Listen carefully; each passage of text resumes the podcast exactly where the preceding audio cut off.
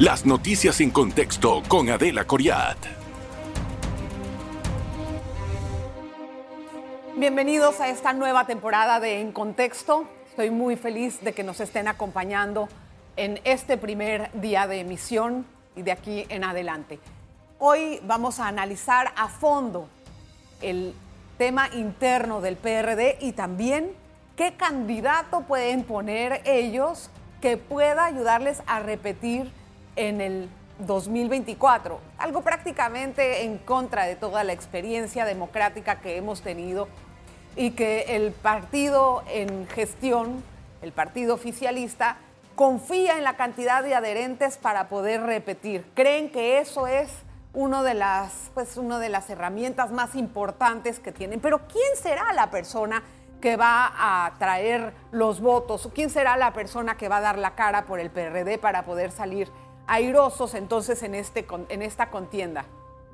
No solamente hemos visto ya interés de algunos precandidatos para estar entrando en el, pues en el periodo de junio, que es la elección interna, pero también vamos a ver algunas corrientes enfrentadas dentro del partido, como siempre ocurre antes de las elecciones internas. Vamos a conversar sobre este tema con nuestro invitado de hoy, es Pedro Miguel González, él es ex secretario del partido oficialista, quien saludo con muchísimo gusto y le agradezco estar con nosotros. Gracias, don Pedro. No, gracias a ti por la invitación. Bienvenido. Yo quise invitarle a usted. Le voy a decir por qué en algunas cosas. Porque lograr que alguien del CEN venga a dar la cara en un espacio eh, público me ha costado bastante. No todos, es verdad, pero sí algunas figuras principales es muy difícil que vayan a los medios. Bueno, no sé, así pasa. Lo que sí me gustaría entender es, eh, el fin de semana ya empezamos a ver un poquito más de rapor político, por así decirlo. ¿eh? Vimos entonces al vicepresidente José, eh, a, Gaby Carrizo decir a Martinelli, ven que no te tengo miedo. Hemos visto también a Cristiano Adames y a gente que le ayuda, que le colabora, duela quien le duela, este es el hombre. Bueno, Siempre pasa eso antes de las elecciones internas. A mí eso no me impresiona. Lo que yo quiero entender es qué es lo que se está viendo dentro del PRD, porque esa es una lectura muy distinta a la que ve el electorado. Bueno, hay varias, varias lecturas también dentro del partido. Lo que ve el, el equipo que dirige el gobierno es que ellos tienen la capacidad para imponerle al partido un candidato. Es como si el presidente Cortizo al haber ganado las elecciones primarias del año 2018, no solamente haya asumido la candidatura, sino que también tiene el derecho a imponer desde el gobierno él y su equipo a un candidato presidencial al PRD. Están imponiendo desde la, desde la cabeza al candidato. Del otro lado está un grupo de diputados liderizados por Cristiano Adame que intentan encontrar una alternativa a, esa candidatura o precandidatura que se está imponiendo desde el gobierno. Y por otro lado, hay un grupo de dirigentes eh, de arraigo torrijista dentro del partido, de trayectoria, que nos hemos venido reuniendo, nos hemos ido conformando. Eh, primero éramos algunos cientos, ahora somos varios miles, en un movimiento que se ha denominado Movimiento de Bases para el Rescate Nacional. y, ese, y, ese, movimiento tiene el propósito, eh, a la vuelta de algunas semanas, de presentar una precandidatura para competir ¿Ah, ¿Y quién va a ser? No se sabe. Ah, nosotros estamos midiendo, hemos, venido ¿saben más o menos quiénes son los perfiles? Claro, nosotros hemos venido midiendo todas las, personas que hemos considerado con perfil presidencial. En la primera encuesta medimos a Zulay, por ejemplo, que ya no la medimos porque es eh, una precandidata independiente, pero en ese momento todavía eso no se había consolidado. Eh, la doctora Turner, ¿qué tal marca? La doctora Turner, que marcó muy bien, eh, Martín Torrijos, Ernesto Pérez Valladares. Bueno, mira, yo no tengo los números de memoria. Pero, pero, ah, bueno, te puedo decir quién marcó mejor en aquella encuesta que hicimos eh, presencial en el mes de agosto. La hicimos, fíjate, 15 días después. Inició el lunes 16 de agosto y terminó el domingo 21 de agosto. 1.200 encuestas presenciales. ¿Quién hizo la encuesta? La encuesta la hizo el mismo encuestador que nos medía. Ustedes lo contrataron. Durante la campaña electoral escucha esto que voy a decir.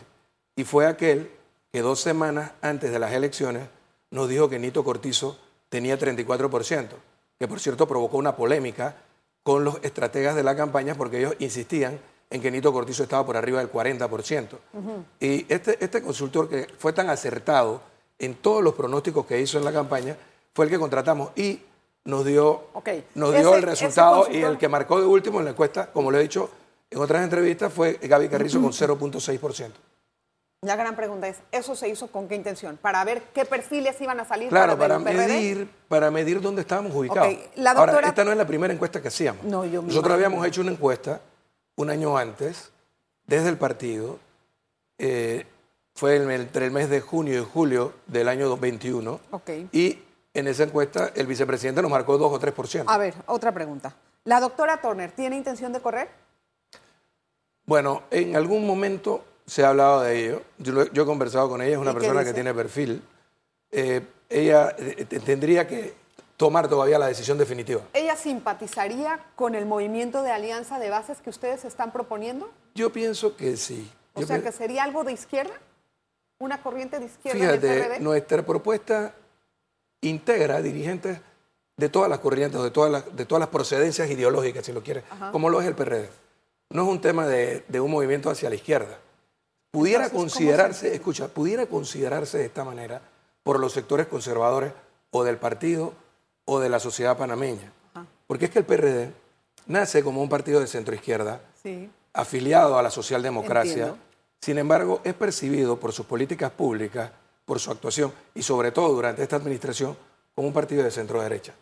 Entonces, sí, sí, se trataría, si lo quieres ver desde ese punto de vista, se trata de colocar al partido donde debe estar. O sea, es, que- es decir, afianzar la- aquellas políticas públicas que tiendan a lograr una sociedad de bienestar. ¿Y qué Aquellas que estaban planteadas en un documento con el que se comprometieron todos los precandidatos incluyendo a Nito Cortizo en el año 2018, pero que no se implementaba en este gobierno. No sé la si me va a dar- 2050. No sé si me va a dar tiempo de que me responda ahorita porque ya me tengo que ir un cambio, pero sí le dejo la pregunta abierta. Sí, yo sé, se va rápido.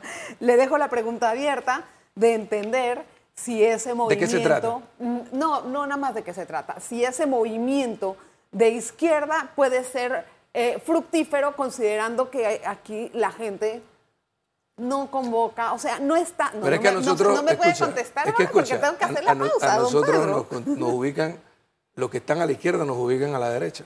Así Bueno, vamos a hacer la Tan pausa. relativo. Déjenme hacer la pausa, regresamos enseguida. No se vaya, que hay muchísimo más que hablar con Pedro Miguel González.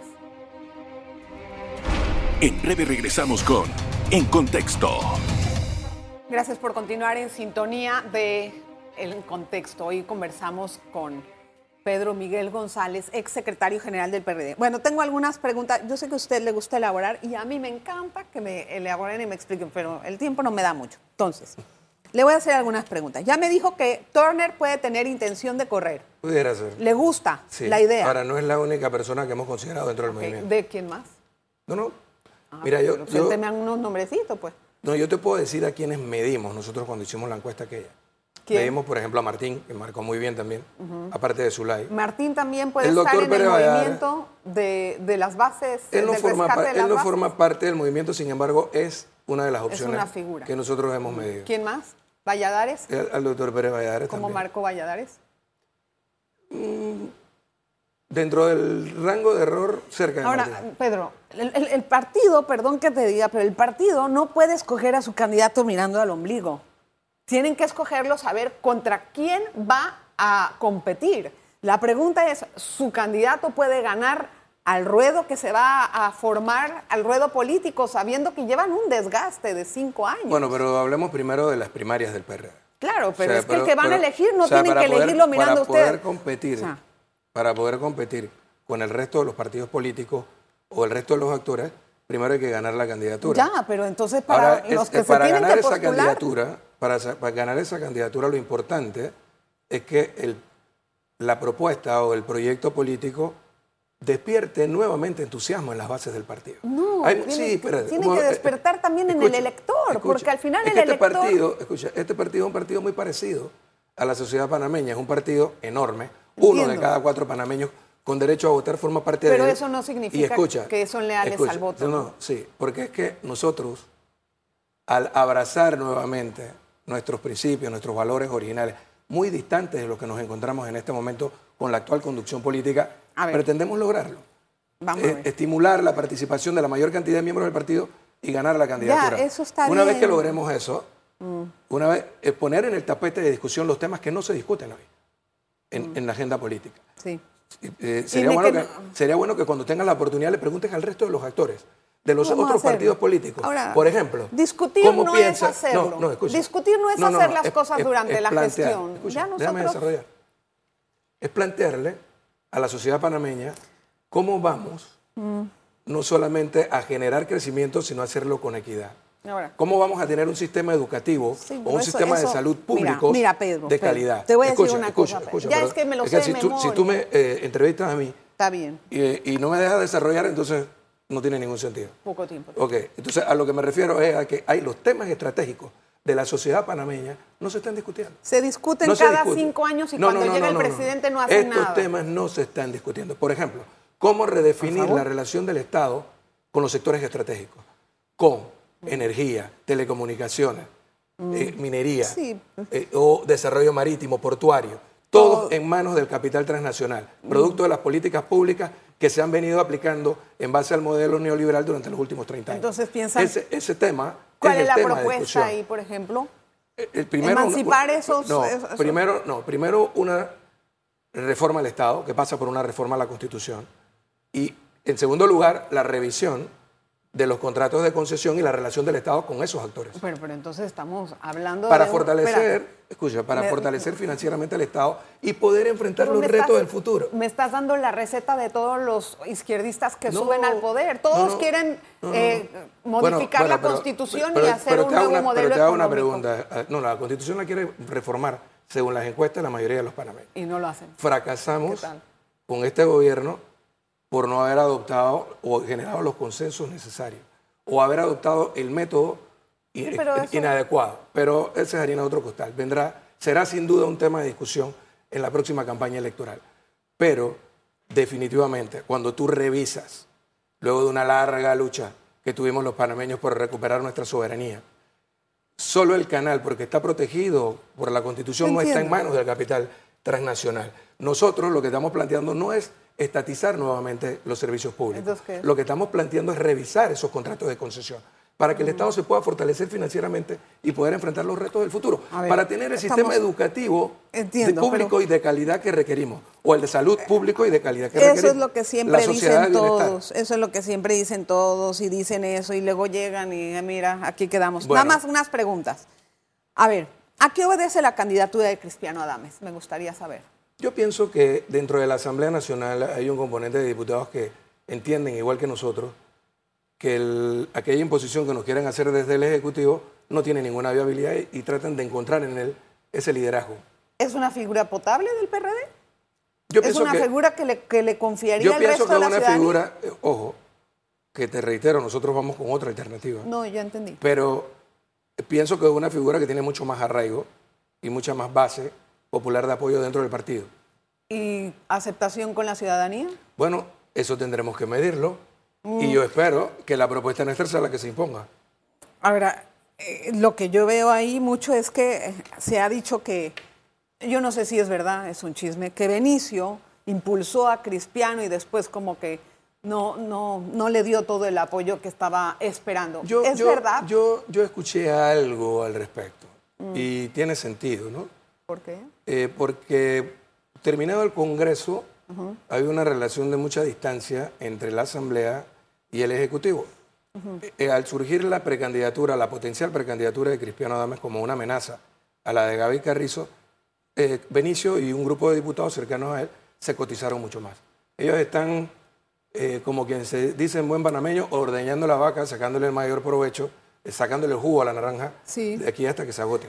¿Cómo ve figuras polémicas del PRD? Le voy a dar unos nombres. Alex Lee, Bolota, Raúl Pineda, eh, también este Cristiano Adames. ¿Cómo, ¿Cómo se entienden dentro de su contexto? Bueno, yo pienso que ellos todos forman parte de una corriente, o formaron parte de una corriente que liderizó o lideriza el, el presidente del partido, eh, Benicio Robinson. Eh, es una, una pero, pero, pero ahora veo a Cristiano distanciado y regresando más a lo que debiera ser la conducta de un, de un dirigente formado en el partido de Omar Torrijos. Este- estos otros eh, fundamentan su liderazgo en la más cruda y dura práctica del clientelismo. Ah, ah, bueno, entonces la pregunta que sigue es Porque el ¿cómo van- PRD, Sí, es- pero ojo, ojo, el PRD es eso, hoy. No Todo es, el- no- bueno, la todos los partidos la mayoría, políticos. Pero no cuando el PRD se creó, se creó con otro propósito. Pero ¿cómo es- van a luchar contra la mecánica del clientelismo que está instalada Bueno, ya- en todos los eh, estratos? Escúchame, Adelita, ya nosotros una vez logramos ganar la dirección del partido. Y logramos unificarlo y ponerlo en condiciones de ganar una elección. Cometimos el grave error de no tener un proyecto de poder y dejar la candidatura presidencial suelta y así resultó Nito Cortizo presidente de la República. Como ya aprendimos la lección, entonces ahora vamos con un proyecto de poder genuinamente torrijista basado en la visión 2050. ¿Quién manda en el partido? Hoy, Benicio Robinson, asociado a, a Gaby. ¿Qué Carrizo. pasa con Rubén de León? ¿No manda?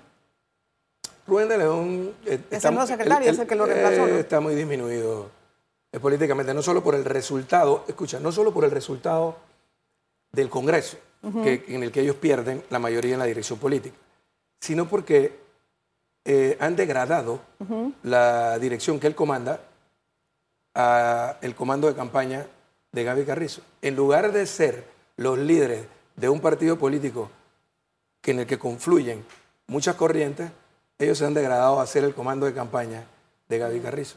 Vamos a hablar de eso más adelante. Déjame, déjame hacer una breve pausa, Pedro. Yo sé que ya estamos eh, casi en el final, pero me gustaría que se quede porque en el próximo capítulo también vamos a tratar un poquito de política internacional. Quiero contar con su audiencia. Regresamos enseguida. Y fíjate bien. En breve regresamos con En Contexto. Gracias por continuar en sintonía del, de En Contexto. Vamos a hablar acerca de otros temas con nuestro invitado. Vamos a ver, imagínese que queda Gaby Carrizo de candidato. ¿Quién gana? Eh, eh, ¿Ricardo Martinelli o, Ga- o Gaby Carrizo? Bueno, el primero Según la gran, la, la gran de las incó- encuestas, no, ¿no? no, la gran incógnita es si Ricardo Martinelli va a correr. Bueno, esto es hipotético, ¿no? en No. el hipotético caso de que Martinelli sea candidato, yo creo que hay una opción ¿De? de ganar, de ganarle a Martinelli siempre y cuando sea un candidato que tenga credibilidad y que polarice con él. O sea que no es Gaby Carrizo. Porque Yo no veo al vicepresidente Carrizo como un buen candidato del PRD para la próxima elección. ¿Quién es un buen candidato del PRD? Bueno, aquel No, que pueda un- plantear estos temas que te Pero mencioné debe hace un tener un perfil más o menos. Bueno, Pedro. claro, que tenga credibilidad, que, que sea capaz de convocar una gran alianza social para hacer la transformación que Panamá necesita. Ahora, eh, también me llama la atención, en el, en el partido, ¿a quién va a apoyar usted? A, a la corriente esta de las nuevas bases. ¿Es una alianza con, las, con los sectores sociales Con, del di- país? con- con distintos sectores. Claro, la hemos venido ¿Qué quiero construyendo paralelamente. Fíjate que el no- es- movimiento se denomina de rescate nacional, no de rescate del ¿Cuáles son partido. esos sectores sociales para entender? Bueno. ¿Les ponemos nombre? Claro, tú puedes, todos los gremios, los gremios empresariales, los gremios laborales, los gremios... Conato, lo- Frenadeso, con todos los sectores Suntrax. sociales que, que- que tenga- pues, que tengamos oportunidad de conversar. Aquellos que coincidan con nuestra visión de lo que debe ser el desarrollo del país. Ellos podrían entrar en esta alianza. Es más, mira, es, ¿Es que, una es que, mira, ¿sabes, o sabes- es una sabes qué pasa, es Y- quizás con esto que voy a decir puedan comprenderlo mejor. Tuvimos una coyuntura muy especial en julio del año pasado. Sí. Un mes paralizado del país. Sí. ¿Qué demostró esa coyuntura? Que hay una desconexión entre el liderazgo político del país y el liderazgo social. Nosotros como organización política debemos ser en todo caso el portaestandarte de las aspiraciones de la sociedad. Y lo que hemos terminado siendo, nosotros y el resto de los partidos políticos, son sostenedores de un status quo que ha generado esta Pero realidad también, de también vimos un movimiento social que cuando tenía la oportunidad de lograr un diálogo por eh, rescatar Claro, todo faltó este- se, se pusieron a hablar Claro, de eh, ideologías bueno, y se pusieron a hablar. Claro, pero o eso fue sea, otro sector. eh, eh, fue un sector que oportunistamente entró al final. Bueno, pero no los gremios que arrancaron O sea- protestando, pero a lo que me refiero es que hay, porque se midió en encuesta, Sí. hubo un 80% de panameños de acuerdo con que hay razones suficientes para salir a protestar. Ahora, ¿quién le planteó un horizonte a Panamá de hacia dónde ir? Ese es el planteamiento nuestro, es lo que plantea nuestra visión.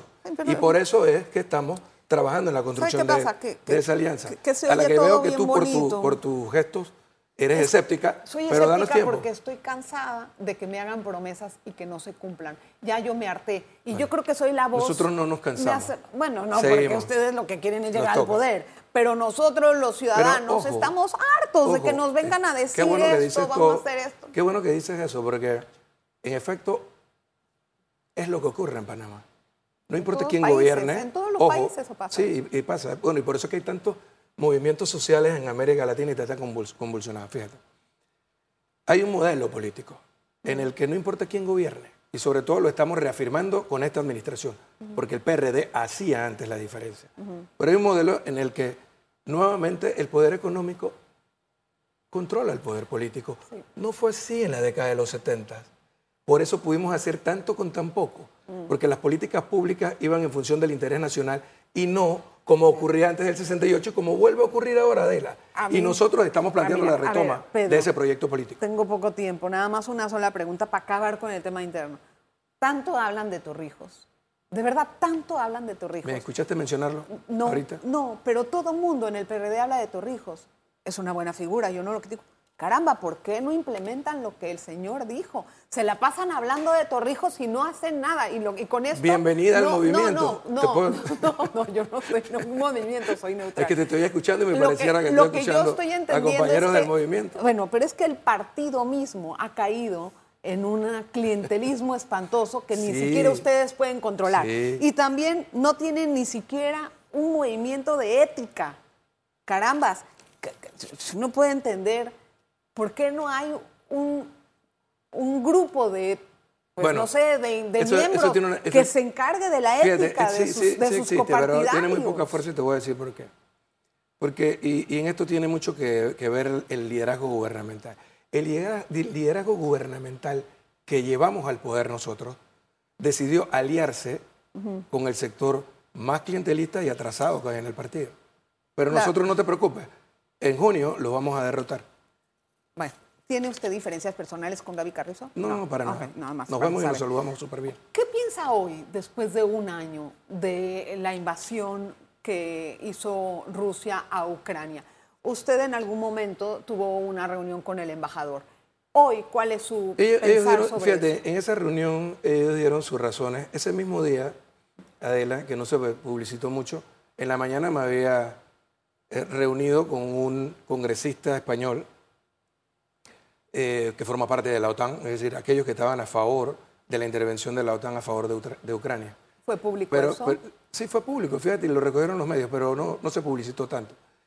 Nos, eh, nos pidieron aquella cita, ellos nos dieron sus razones, y luego, a la vuelta de un año, creo que todos estamos claros en el mundo de que esta fue una guerra programada y planificada y auspiciada por Estados Unidos, por los intereses de Estados Unidos. Y Europa cayó en la trampa. Hoy, el único beneficiario de la guerra de Ucrania, económicamente y políticamente, es Estados Unidos. Pero lo, ¿Por lo qué que debe leerse en la coyuntura, Explique, explique, claro, por el explíqueme por qué. ¿De arrinconamiento que se eso? vino dando, bueno, todo el que ha estudiado este fenómeno lo conoce. Lo he estudiado, pero Sí, no lo exacto, cómo fueron, aún a pesar de los compromisos que se adquirió con Gorbachev cuando se dio la perestroika, de no llevar más allá los límites de la OTAN, cómo fueron arrinconando hasta llegar al punto de pretender incorporar a Ucrania en la OTAN y colocar armas nucleares a cinco minutos de Moscú. Ahora- es, es algo parecido, fíjate, a lo que ocurrió en la década del 60, cuando la Unión Soviética colocó eh, misiles en Cuba. Cerca. ¿Te acuerdas de la crisis de los misiles? sí, sí. Bueno, lo que ha ocurrido, la aquella vez no llegó a la guerra, Sí. porque los, eh, los guerra. soviéticos actuaron de manera más prudente. Pero ahora, Pedro. Estados Unidos se ríe ¿Qué- de la guerra, porque son usted? los únicos beneficiarios. Europa está Sí. eh, reducida, está limitada, está afectada Pedro. como nunca. ¿Qué opina? La última, y pero suave, o sea, corta la respuesta si puede. ¿Qué opina usted de las amenazas de Irán en que va a mandar su armada eh, militar a las eh, aguas de- del canal? Yo pienso que es parte del, del blofeo eh, que se da en política internacional.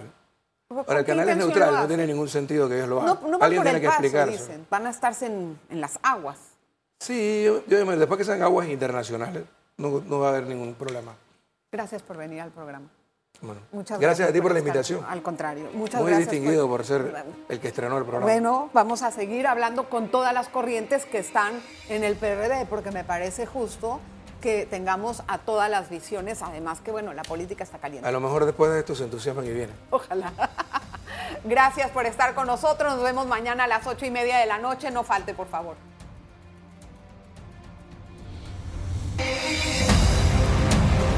Las noticias en contexto con Adela Coriat.